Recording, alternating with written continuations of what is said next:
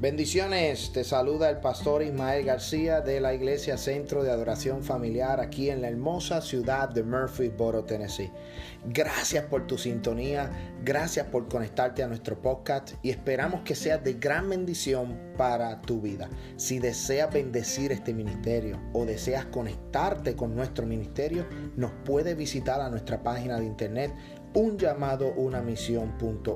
Será de gran bendición para tu vida. Comparte este audio y bendice a otro a través de la palabra de nuestro Señor Jesucristo. Bendiciones hacia adelante en el Señor. Responsabilidad de ir al campo, de trabajar para el Señor. Yo solo, no solo acepté a Cristo para salvación, sino que lo acepté para convencer a otros de lo que Dios ha hecho en mí. Santo Dios, así mismo puestos en pie, gracias al hermano Cier. Hace tiempo que no escuchaba al hermano Ciel ministrar y cantar con nosotros. Amén. Excusamos a su esposa Dori que está trabajando eh, y estamos muy regocijados. Vamos a abrir nuestras Biblias. ¿Cuántos trajeron Biblia? Amén. Santo Dios. Libro de eh, Segunda de Samuel, capítulo 7. Libro de Segunda de Samuel, capítulo 7, versículo 8 en adelante. Santo es el Dios Todopoderoso. Libro de Segunda de Samuel, estamos contentos. Dios bendiga la visita. Todos aquellos que nos están visitando por primera vez. Este es tu amigo y hermano, el pastor Ismael García, de esta hermosa congregación. Y pues le damos la bienvenida. Ahí en la parte de atrás veo a un gran amigo, eh, un hermano Chiroy, Dios te bendiga, me alegro verte. Levanta tu mano, Chiroy, ahí. Ese es un hermano que aprendí a amar a su familia allá en, Guatemala y pues hoy nos está visitando. Amén, te queremos mucho, te apreciamos y pues me alegro que estés con nosotros en el día de hoy. Vamos a, abrir nuestra Biblia, segunda de Samuel capítulo 7, versículo 8 en adelante. Libro de segunda de Samuel. Y dice la hermosa palabra en el trino Dios, voz de Dios hecha letra. Y la iglesia dice, ahora pues dirás así a mi siervo David, así ha dicho Jehová de los ejércitos, yo te tomé del redil detrás de las ovejas para que fuese príncipe sobre mi pueblo, sobre Israel y he estado contigo en todo cuanto has andado. Y delante de ti he destruido a todos tus enemigos. Y te he dado nombre grande, como el nombre de los grandes que hay en la tierra. El tema del mensaje es promesa de Dios cumplimiento de un propósito. Amén. Puede tomar asiento. Hemos orado por este hermoso servicio. Estoy más que regocijado de que usted haya llegado a este hermoso lugar. Saludamos a todos los hermanos que nos están viendo a través de la internet, a todos los que nos siguen en las redes sociales. Muchas bendiciones. Espero que se sigan conectados ahí. Si tienen alguna eh, petición, pues pueden ponerlas en los comentarios y ahí estaremos orando por ustedes. El tema del mensaje, vamos a continuar la historia de David. Llevamos ya aproximadamente tres semanas hablando sobre David, el gran rey de Israel. El primer mensaje que predicamos sobre este hombre fue interrumpe mi vida. Y el segundo mensaje que predicamos fue 360, cuando Dios interrumpe tu vida y cambia la vida de manera especial que la transforma. Eso fue lo que sucedió con David. Y hoy vamos a hablar sobre una promesa de parte de Dios y un cumplimiento de un propósito. Yo quiero decirle a la iglesia y quiero romper este mensaje. Quiero hablarte con este mensaje porque un Dios que tenemos en los cielos es un Dios soberano. A Dios no se le cuestiona. Hay mucha gente que le ha cuestionado. Hay mucha gente que le ha preguntado.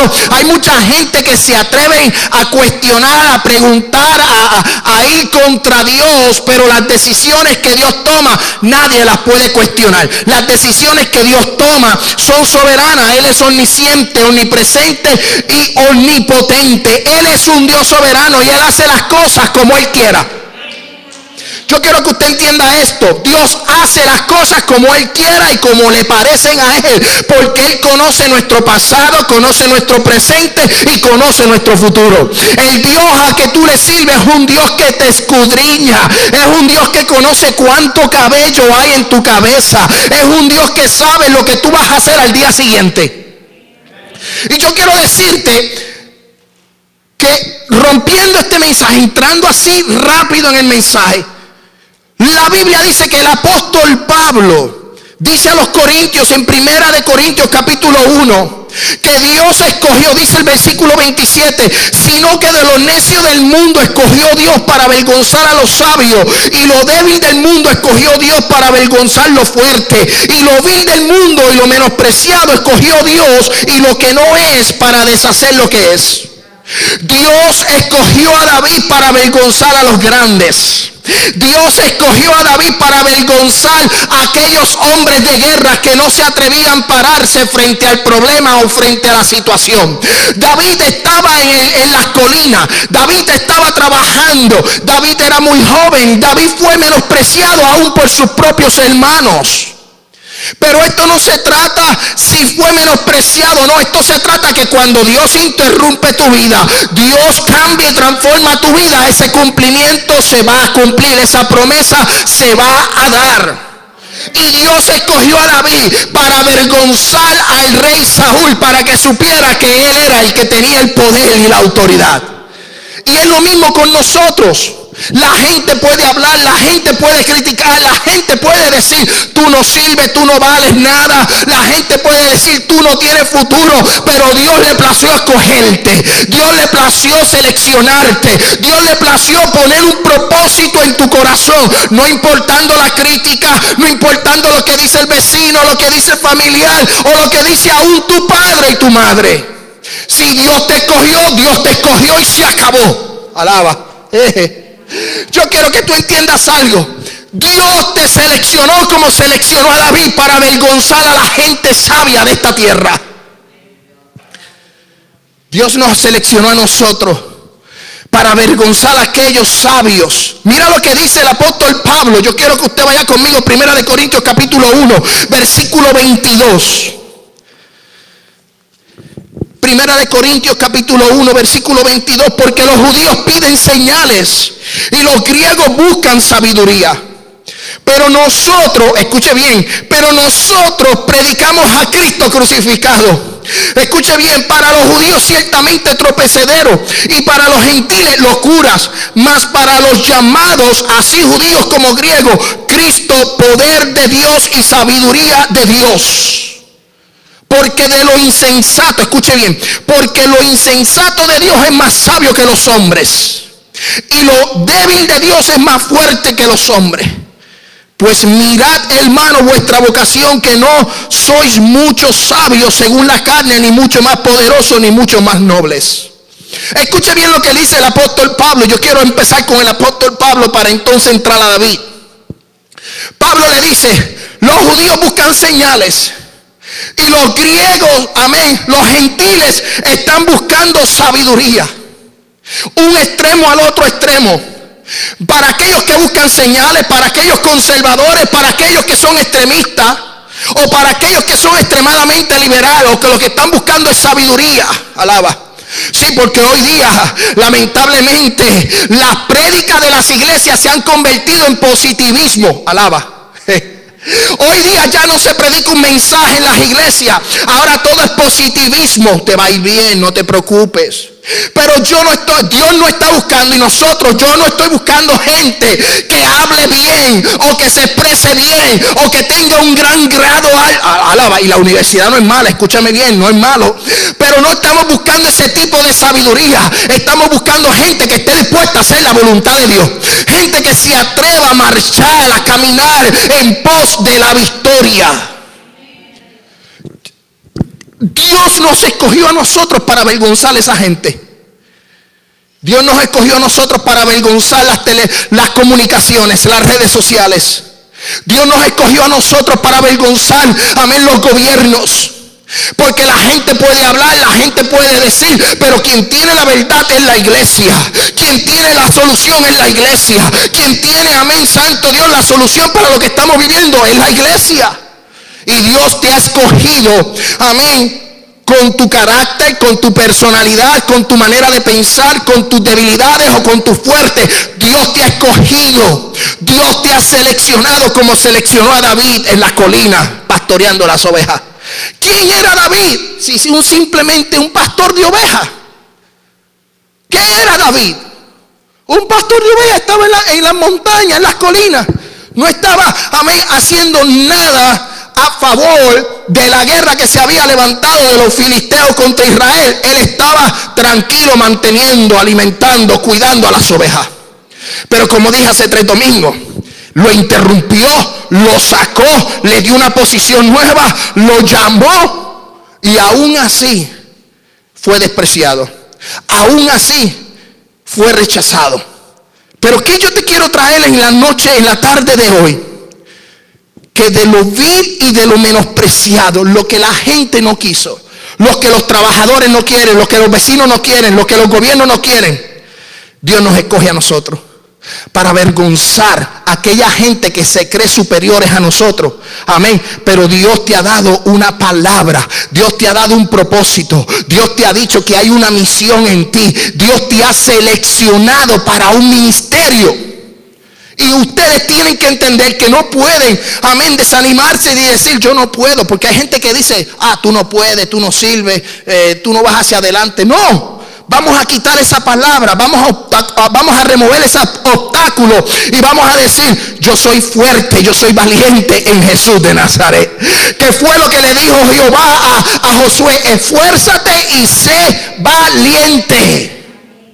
Eso es lo único que nosotros como iglesia tenemos que hacer. Esforzarnos, ser valiente. Amén. Que te desprecian, sí, nos van a despreciar un montón de veces, nos van a rechazar un montón de veces.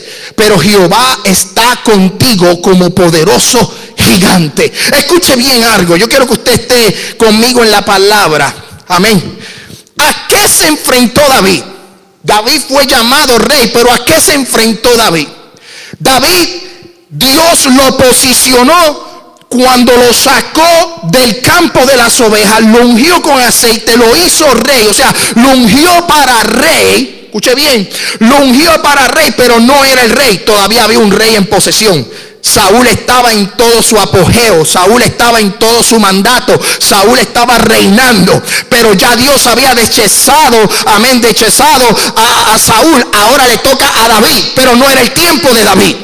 ¿A qué se enfrenta David cuando Dios lo selecciona? Y yo quiero que usted sepa que cuando Dios te selecciona, tú te vas a enfrentar a un sinnúmero de, situaciones y, de problemas. Cuando tú vienes a los pies de Cristo, escuche bien, cuando tú vienes a los pies de Cristo, cuando tú sigues a Cristo, te vas a encontrar con problemas y con situaciones.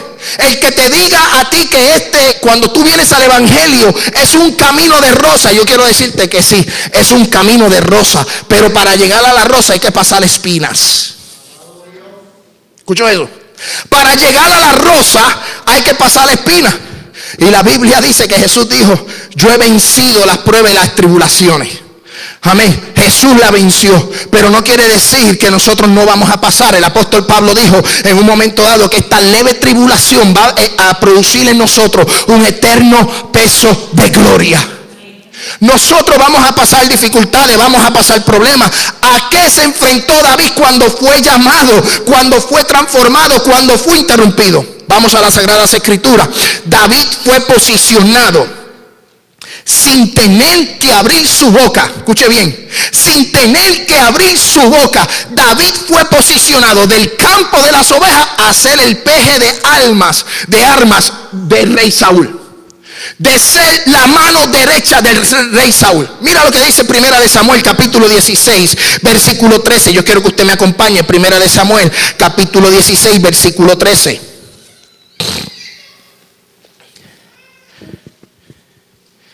Y Samuel, y Samuel tomó el cuerno de aceite y lo ungió en medio de sus hermanos y desde aquel día en adelante el espíritu de Jehová vino sobre David.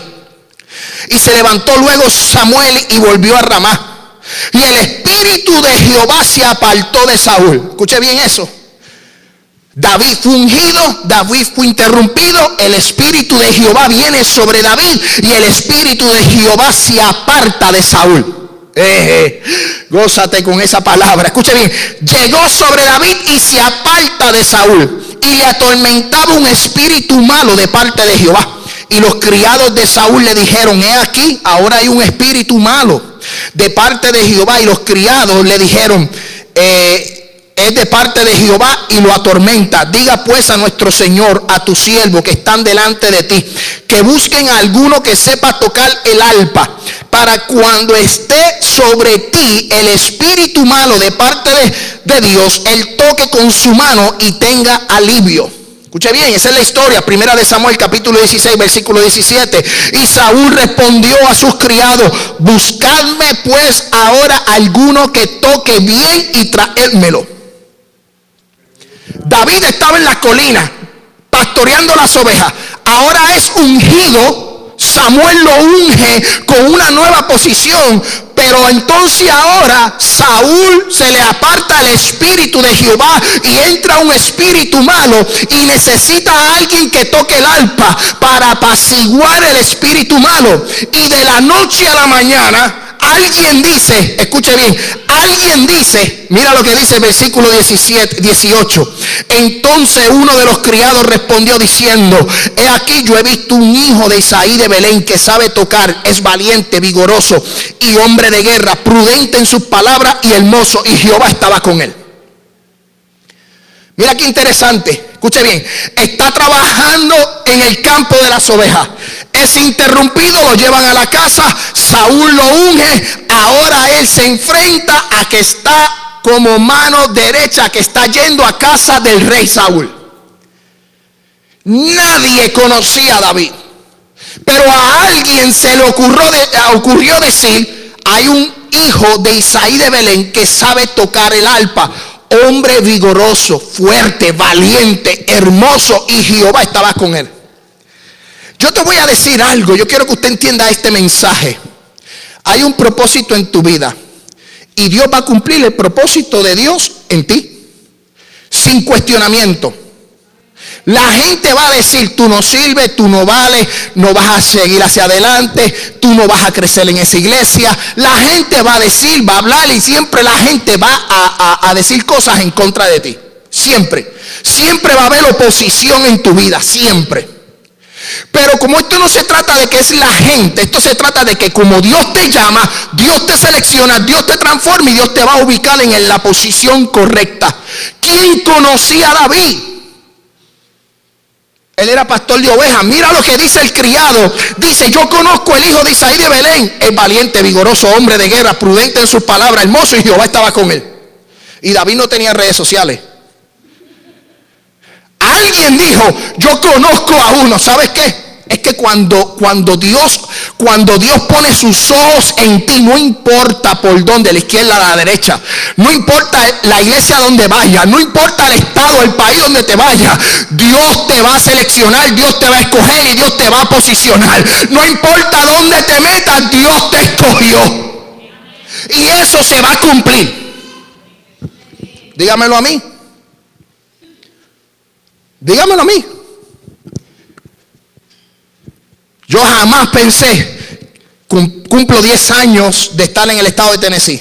Jamás pensé yo estando en Puerto Rico que iba a estar en el estado de Tennessee pastoreando y que iba a conocerle al hermano Ciel. Ni a la hermana Xiomara y a, su esposo Melvin. Yo jamás en mi vida imaginé que iba a estar aquí hablándoles a ustedes. Pero como hay un propósito, como hay una selección, cuando Dios pone la mirada en uno, cuando Dios dice es que yo te quiero para mi camino, yo te quiero para mi trabajo, yo quiero, yo le quiero decir a la iglesia, no importa dónde te metas, Dios te va a agarrar y te va a sacudir. Y no necesitamos de redes sociales para promocionarnos.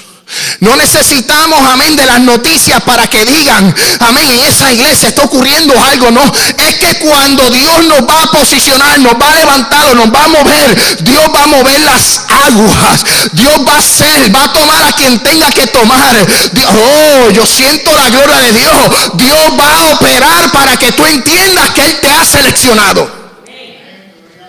Yo estuve tres meses, y lo dije la semana pasada, estuve tres meses sentado en esta congregación en la iglesia americana. Y cuando voy a saludar al pastor, el pastor me dice, estaba orando por ti. Tres meses te he visto sentado en la silla. Quiero hacer un ministerio hispano y tú eres el seleccionado. Y mira que cuando yo llegué hace 10 años al estado de Tennessee, corrí varias iglesias hispanas. si puedo decirle que, y el pastor está de testigo, yo me levantaba los domingos por la mañana y le decía, quédate. Porque fuimos a varias iglesias juntos. Fuimos a varias iglesias. Yo llegué a ir, yo creo que hasta Spring Hill. Porque me dijeron que había una iglesia, lo busqué por internet. Y llegamos ayer, cuando llegamos vimos un desorden, vimos una cosa bien mala. Y ese fue el último día que dijimos, mira, no vamos a seguir buscando iglesias. Tú te quedas y yo me voy a tirar a la aventura como Indiana Jones. Me voy a ir de encubierto. Y voy a poner el GPS y voy a poner iglesia pentecostal, iglesia evangélica. Yo corrí, yo te voy a decir la Bill Pike, yo la corrí de arriba hasta abajo. Yo te puedo decir todas las iglesias porque a todas las visité. Domingo tras domingo le decía, quédate aquí que vengo ahora. Y algo como que no me dejaba, no era el lugar, no, sé si a ustedes le ha pasado. Yo no sé si ustedes han corrido la Bill Pike o han corrido toda la Boro. Amén. Y han llegado a este lugar y ahora usted como que se siente bien. Pero yo le puedo decir que he corrido un montón de sitios y en todas yo peleaba con el Señor y decía, no, es que aquí no, no me siento correcto. Hasta que un día me cansé y encontré una iglesia y estuve perseverando por cinco años. En esos cinco años fui prácticamente, fui tesorero, fui evangelista, eh, pastores de jóvenes, me moví, pero ya la distancia me ocupaba, me ocupaba mucho, era demasiado. Que entonces tuve que hablar con el pastor y decirle, me tengo que ir de la iglesia, no puedo. A veces era media vigilia en la iglesia donde perseveraba. Y yo salía de mi trabajo en La Verne y, agarraba y manejaba desde La Verne hasta West Nashville hasta allá. Y a veces eran las 2, 3 de la mañana, nosotros en la vigilia y cuando regresábamos un tapón, y el tapón o el tráfico, digo tapón, pero es congestionamiento vehicular, ¿ok? Por si no saben, tapón en Puerto Rico es congestionamiento vehicular. Hay mucho tráfico, ¿ok?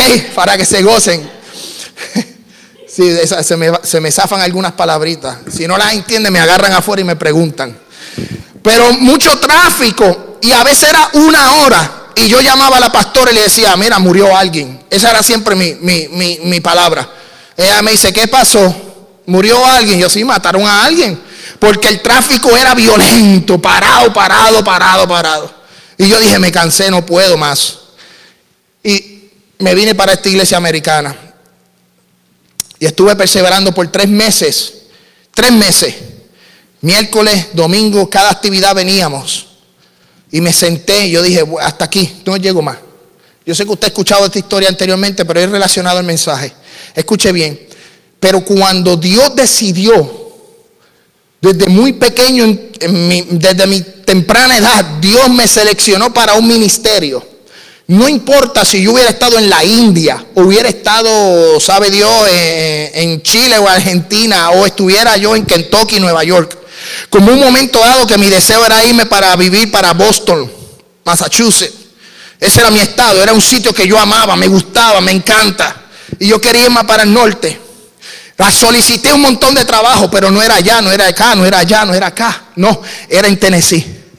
Pero como Dios me seleccionó, Dios movió las piezas. Dios movió el juego y lo puso a trabajar a mi favor. Y muchas veces yo no entendía el proceso, pero seguía hacia adelante. Tuve persecución, tuve problemas, pero Dios siempre me respaldó. Dios siempre me levantó. Yo quiero decirle a la iglesia que así como hizo con David, que lo sacó de la colina, lo llevó a casa del rey Saúl y lo puso a tocar el alpa. No importa lo que Dios tenga que hacer Dios va a levantar a alguien y va a decir, hay un hermano que se llama Y es un hombre de Dios y se va a levantar y va a tocar el alpa, como le pasó a David. ¿Quién conocía a David? Nadie conocía a David.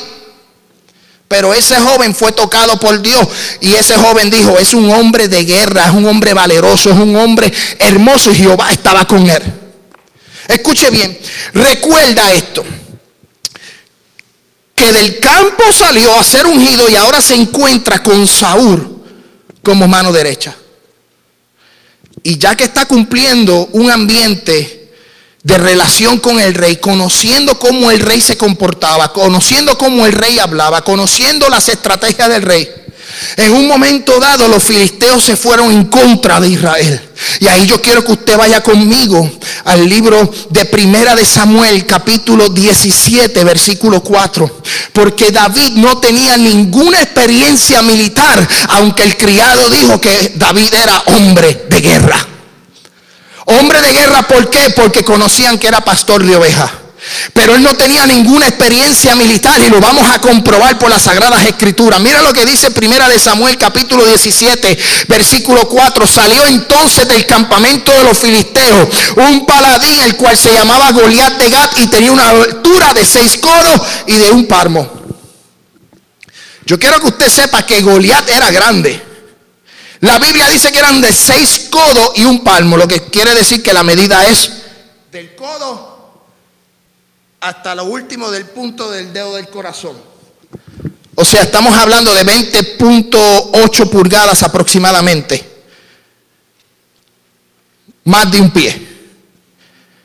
Y era por 6. O sea que estamos hablando de unas 135 pulgadas. Cuando tú lo cambias a pies, estamos hablando que Goliat era aproximadamente 10.5, 11 pies de alto. Yo, yo mido seis pies y soy grande. Imagínate Goliat, casi 11 pies de alto. ¿Ah? Y se levantó los filisteos con ese hombre de guerra, porque era un hombre de guerra, para tentar al pueblo de Israel. Pero mira lo que dice, yo quiero que usted me siga con las escrituras, primera de Samuel capítulo 17, versículo 25. Porque entonces cada uno de los, de los de Israel decía, no habéis visto aquel hombre que salió, él se adelanta para provocar a Israel, al que venciere. Al que venciera a este hombre, el rey le enriquecerá y le dará grande riqueza y le dará su hija y examinará de tributos a la casa de su padre en Israel. Yo quiero que usted me siga. Entonces habló David a los que estaban junto a él diciendo, ¿qué hará al hombre que venciera este filisteo y quitar el oprobio de Israel? Porque ¿quién es este filisteo incunciso para que provoque a los escuadrones del Dios viviente? David era pastor de ovejas, pero cuando David se entera de que había un filisteo que estaba en contra, no del pueblo de Israel, que estaba provocando al Dios de Israel. Este hombre, David, este joven como que se enojó porque decía, es que no están provocando a Israel, están provocando al Dios de Israel. Yo quiero que sepas algo. Cuando vienen en contra de ti, no es contra ti, es contra el Dios que tú le sirves. Cuando te menosprecian a ti, menosprecian a tu Dios. Cuando te discriminan a ti, discriminan a tu Dios. Cuando te rechazan a ti, rechazan a tu Dios. Y aquí estamos viendo que David sale sin experiencia, estuvo al lado de Saúl apacentando los espíritus malos, conociendo a Saúl, estando en la casa de Saúl, ahora él se entera de que hay un gigante que está provocando al Dios de Israel. No importa dónde tú entres, cómo tú lo vas a hacer, si Dios te llama, si Dios te seleccionó, aquí no importa la experiencia, Dios te escogió y tú vas a luchar. Hay gente que pide mucha experiencia. Hoy día, y no es malo, escuche bien, no es malo ir a un instituto, estudiar, ir a la universidad, eso no es malo. Yo lo he realizado. Pero en los tiempos de antes nos íbamos más a la rodilla que a un libro. Nos íbamos más a la oración. Nos íbamos más al ayuno que buscar palabras de Google o buscar mensajes de Google o buscar mensajes, amén, en la internet.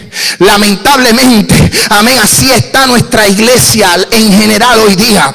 Están buscando como los judíos señales, otros sabiduría. Lo menos que están haciendo es la rodilla, el altar, buscar a Dios de todo corazón. ¿Por qué David venció a Goliat? ¿Por qué David era conforme al corazón? Porque David estaba en las colinas apacentando las ovejas y en medio de esa soledad él tenía una relación con Dios. Cuando tú subes a la colina, cuando tú te aíslas, cuando tú te mueves y te vas solo con Dios, tú estableces una relación con Dios.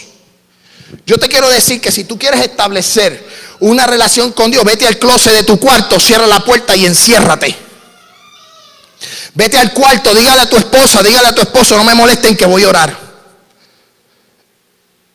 irte a solas con Dios para empezar a conocerle. David conocía a Dios. Él posiblemente no tenía ninguna experiencia con lo terrenal, pero sí tenía una experiencia con lo espiritual.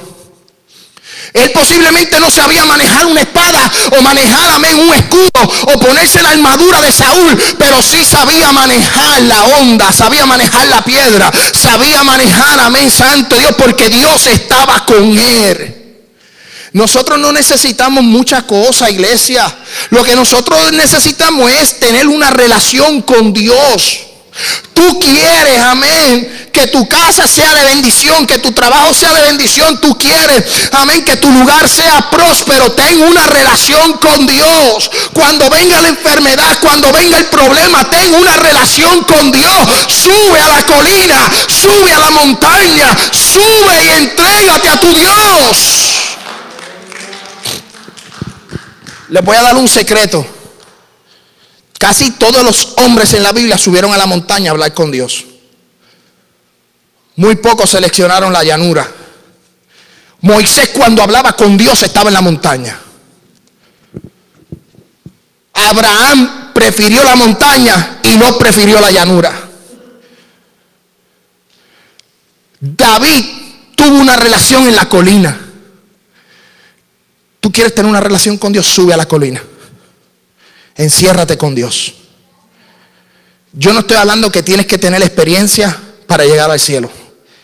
Para tú llegar al cielo que tienes que tener un corazón abierto y disponible. Yo no te estoy diciendo, ahora agarra, si lo puedes hacer, hazlo, pero ve y agarra y estudiate 20 títulos ahora, no. En teología no. Lo que Dios está requiriendo es que tú abras tu corazón y te dejes ser, ser guiado por Dios. Ser manejado por Dios. No importa dónde nos metamos, Dios va a hacer la obra con nosotros. Y si nos tiene que sacar de un lugar para ponerlo en otro lugar, lo va a hacer. Dios va a mover cielo, tierra y mar. Dios va a moverte para que tú alcances lo prometido. Pero cuando tú alcances lo prometido, yo quiero decirte que Goliat se va a levantar. Se van a levantar en menosprecio. ¿Cómo? Si este hombre estaba provocando al Dios de Israel. Y mira lo que dice la Biblia. Yo quiero que usted me siga. Versículo 28. Ya estamos terminando. Versículo 28. Y oyéndolo hablar Eliab, su hermano, mayor con aquellos hombres, se encendió en ira contra David y dijo, ¿para qué has descendido acá?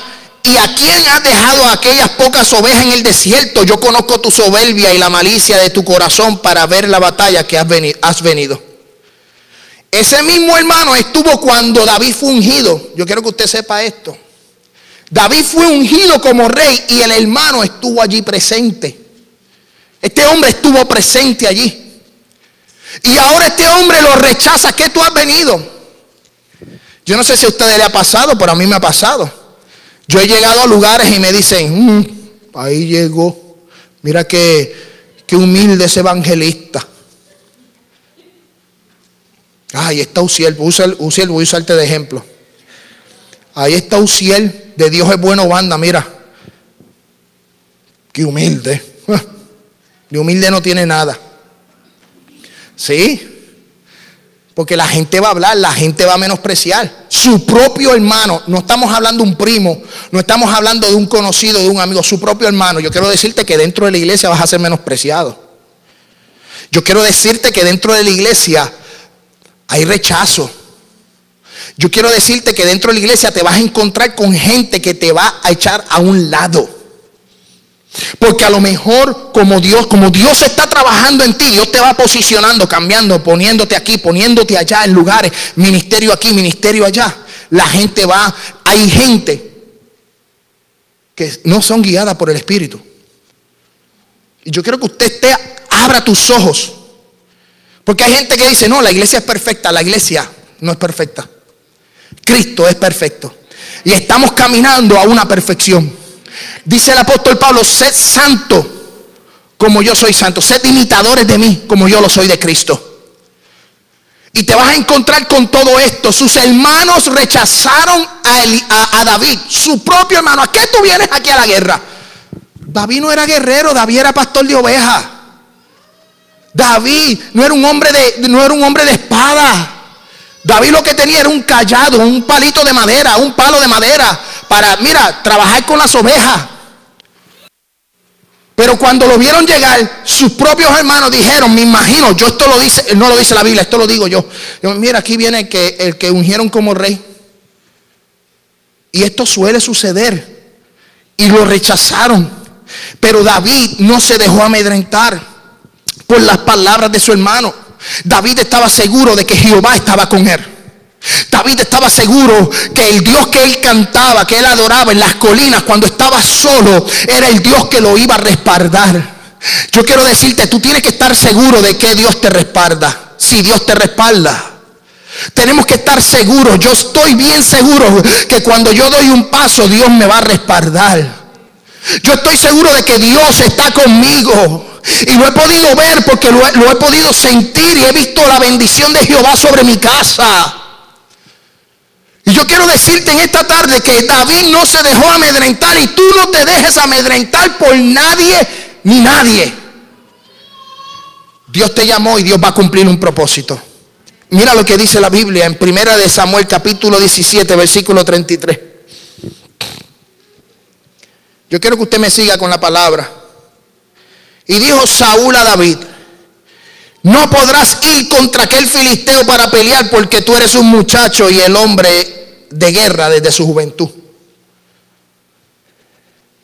Espérate, mm, Saúl y los criados no habían dicho en un capítulo anterior que este hombre era valeroso, de guerra, que era hermoso y que Jehová estaba con él. Esto como que no me cuadra. Capítulo 16 lo ponen en las alturas. Y ahora que él se va a enfrentar a Goliat y se va a enfrentar al filisteo, ahora lo ponen abajito, pequeño, y dice, es que tú no puedes pelear con él, tú eres un muchacho. Yo quiero que tú entiendas que se va a levantar gente como Saúl diciéndote, tú eres muy joven, tú eres nuevo, tú eres, tú ah, es que este está en el nuevo amor, se convirtió ayer y ya quiere hacerlo todo. ¿Sí? ¿Sí? Y va a pasar lo mismo que le pasó a David.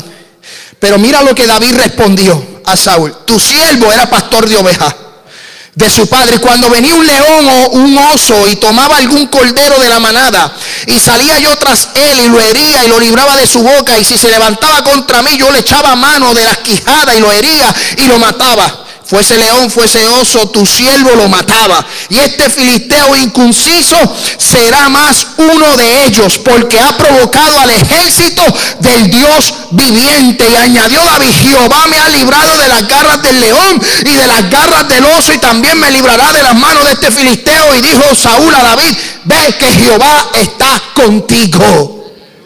Ahí entonces Saúl dijo, oh, el que está contigo es más poderoso que Goliat. Le dijo, ve porque Jehová está contigo. No importa la situación, Jehová está contigo. No importa la enfermedad, Jehová está contigo. No importa el momento difícil, Jehová está contigo. Se levantó Goliat contra el pueblo de Israel, pero no se levantó contra el pueblo de Israel, se levantó con el Dios de Israel. Cuando vienen los problemas a tu vida, no se están levantando en contra de ti, se están levantando en contra de tu Dios. Y los problemas no son más grandes que tu Dios. Tu Dios es más grande que el problema. Yo quiero que cuando usted salga por esta puerta, usted entiende, y la gente que me está viendo, que el Dios que nosotros servimos es un Dios grande y poderoso y temible. Y dice la escritura que sus pies sus pies. La tierra es estrado de sus pies. Tú no le sirves a un Dios pequeño. Tú no le sirves a un Dios, amén, de palo de madera, no. Yo quiero que tú entiendas que tú le sirves a un Dios poderoso y grande. Y así como escogió a David, te ha escogido a ti en este tiempo. Dios te ha escogido en este tiempo. De lo vil, de lo que nadie lo quiere, lo menospreciado, para avergonzar, para avergonzar a ese pueblo de afuera. Para que la gente sepa que en esta iglesia hay un poder y ese poder proviene de Dios. Que Dios está con nosotros. Amén, que ha levantado bandera que ninguna plaga tocará nuestra morada, que Él es nuestro pronto auxilio en medio de las tribulaciones, como decía Él en el Salmo 23, Él es mi pastor. Mira lo que dice las escrituras ahí. Y este filisteo inconciso, versículo 36, este filisteo inconciso será como uno de ellos porque ha provocado al Dios viviente. Escuche bien. ¿Usted cree que a David Goliat, podía matar a David? Pronósticamente lo podía matar. Era más grande, más fuerte, más abusador, más experiencia. Podía terminar con la, con la vida de David en segundos. Lo podía terminar. Para el hombre natural. Para los ojos naturales. Pero como David no está mirando lo natural, David está mirando lo sobrenatural. David está mirando, amén, de que quien iba a responder era el Dios a quien él se encontraba en las colinas. Era el Dios de Israel. Él sabía que quien iba a hacer la obra era Jehová de los ejércitos. David no tenía la fuerza ni la experiencia, pero tenía el espíritu de Jehová porque había venido sobre él. Porque él tenía algo sobrenatural, algo poderoso. Yo quiero decirte que el espíritu de Jehová ha venido sobre ti y tú tienes un poder que la gente de afuera no tiene. Jehová te ha llenado de poder.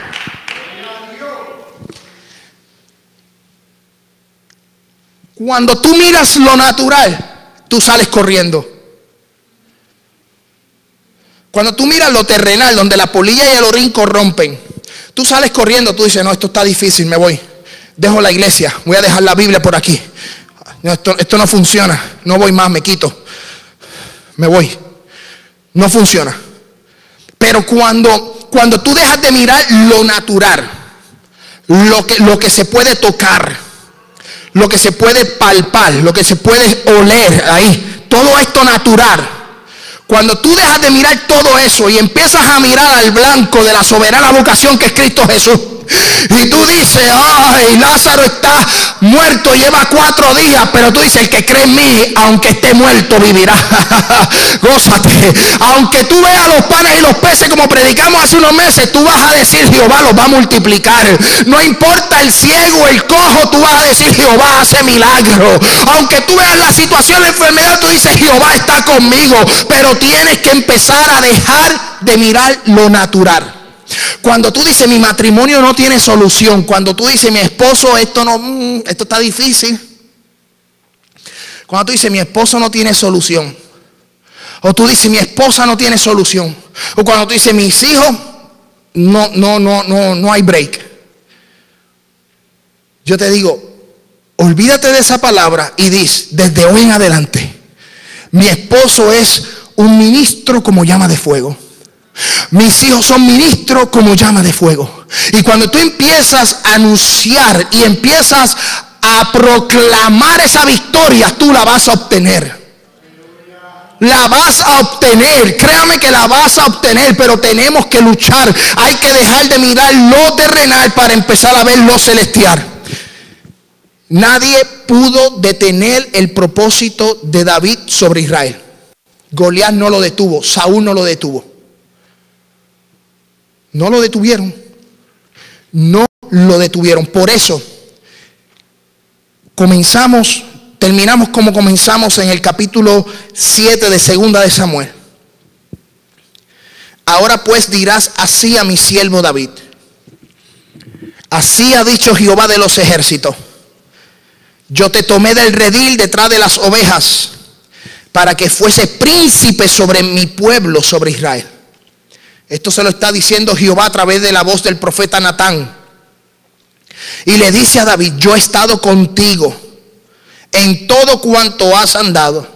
Y delante de ti yo he destruido a tus enemigos. Y te he dado nombre grande como el nombre de los grandes en la tierra. El propósito de David se cumplió. El propósito del reinado de David se cumple. Con Goliat sin Goliat, con problema, sin problema, Jehová cumplió ese propósito. Dios lo tomó del anonimato. de allá de un trabajo que a lo mejor a muchos no les gustaba, Dios lo sacó de ese trabajo y lo transformó al punto que lo llevó a ser rey de Israel y ser uno de los reyes más grandes que ha tenido esa nación. El rey David es y será el rey o el rey más grande que ha tenido la nación hasta que llegue Jesús de Nazaret. Escuche bien, hasta que llegue Jesús de Nazaret. Hoy yo quiero decirte que la iglesia está en la misma posición. Dios tomó del anonimato del que nadie sabía, lo tomó y lo hizo rey. Tú y yo somos anónimos en esta tierra. Tú y yo somos gente anónima, nadie nos conoce. Pero Dios quiere sacarte del anonimato para llevarte a ser rey, para llevarte a ser sacerdote. Dios te quiere sacar de ese anonimato, de esa zona de confort para llevarte a ser rey y sacerdote. Por eso Apocalipsis capítulo 1, versículo 5 dice, y de Jesucristo, el testigo fiel, el primogénito de los muertos y el soberano de los reyes de la tierra, el que nos amó y nos lavó de nuestros pecados con su sangre, nos hizo reyes y sacerdotes para Dios su Padre. Primera de Apocalipsis capítulo 5 versículo 6 dice que Él nos hizo reyes y sacerdotes. Yo quiero decirte que Dios te va a sacar del anonimato y te va a posicionar en una posición de rey y de sacerdote. Pero cuando te posiciones como rey y como sacerdote, se va a levantar Goliat, se va a levantar Zambalá, se va a levantar Tobías, se van a levantar, amén, los grandes problemas en tu vida y tú tienes que vencer. Porque Dios dice en primera, Jehová utilizó a, Pedro diciendo en primera de Pedro capítulo 2, mas vosotros sois linaje escogido, real sacerdocio, nación santa, pueblo adquirido por Dios para que anunciéis las virtudes de aquel que nos llamó de las tinieblas a la luz admirable. Tú eres nación santa, puestos en pie, iglesia, que ya termine.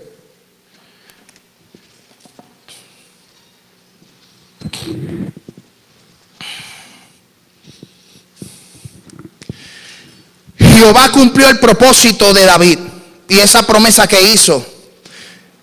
Y este mensaje, vamos a cerrar estas tres semanas para que usted analice. Dios interrumpió la vida de este joven, Dios transformó en un 360 totalmente de ser una profesión, de tener, de ser pastor de ovejas a ser rey.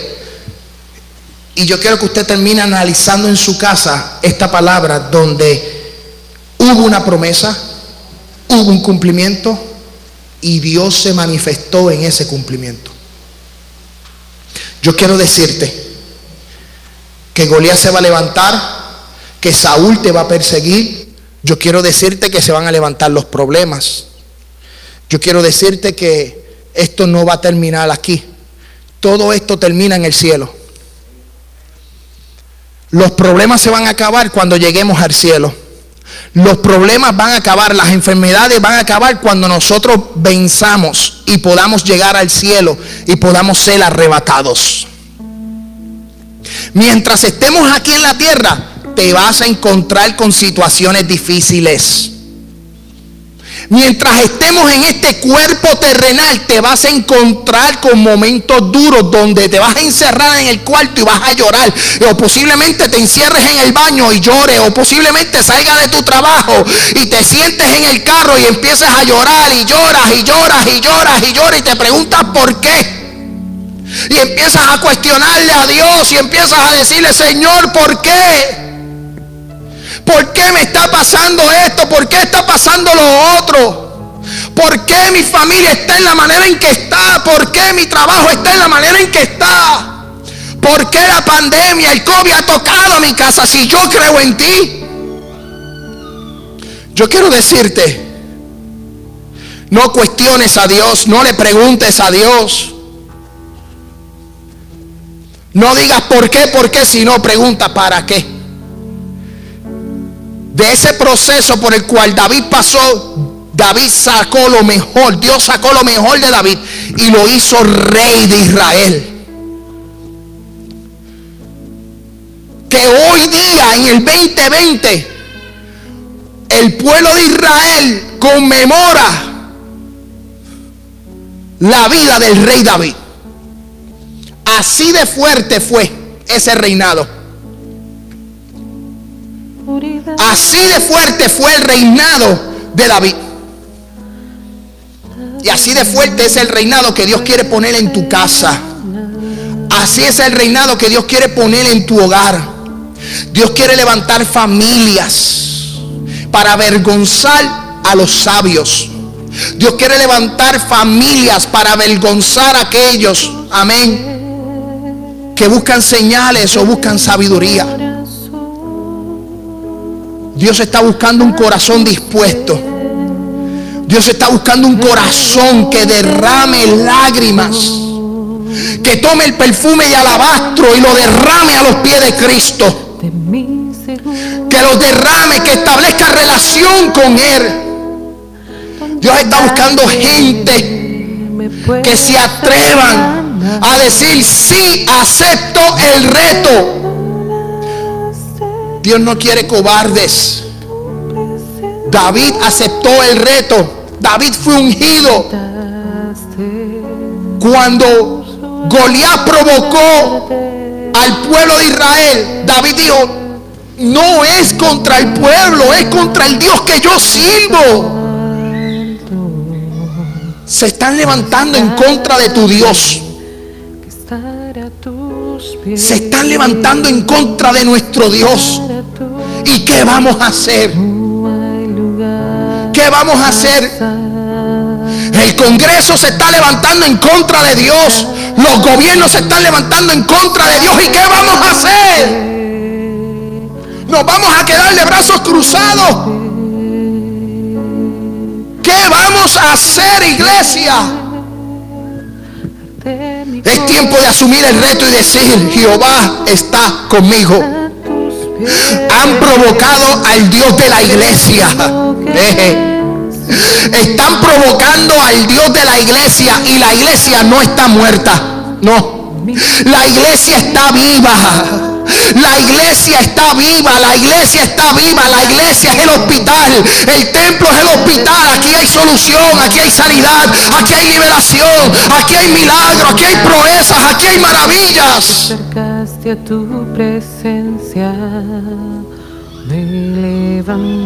Como decía nuestra hermana cuando tomaba la parte a principio, se habla de todo en las noticias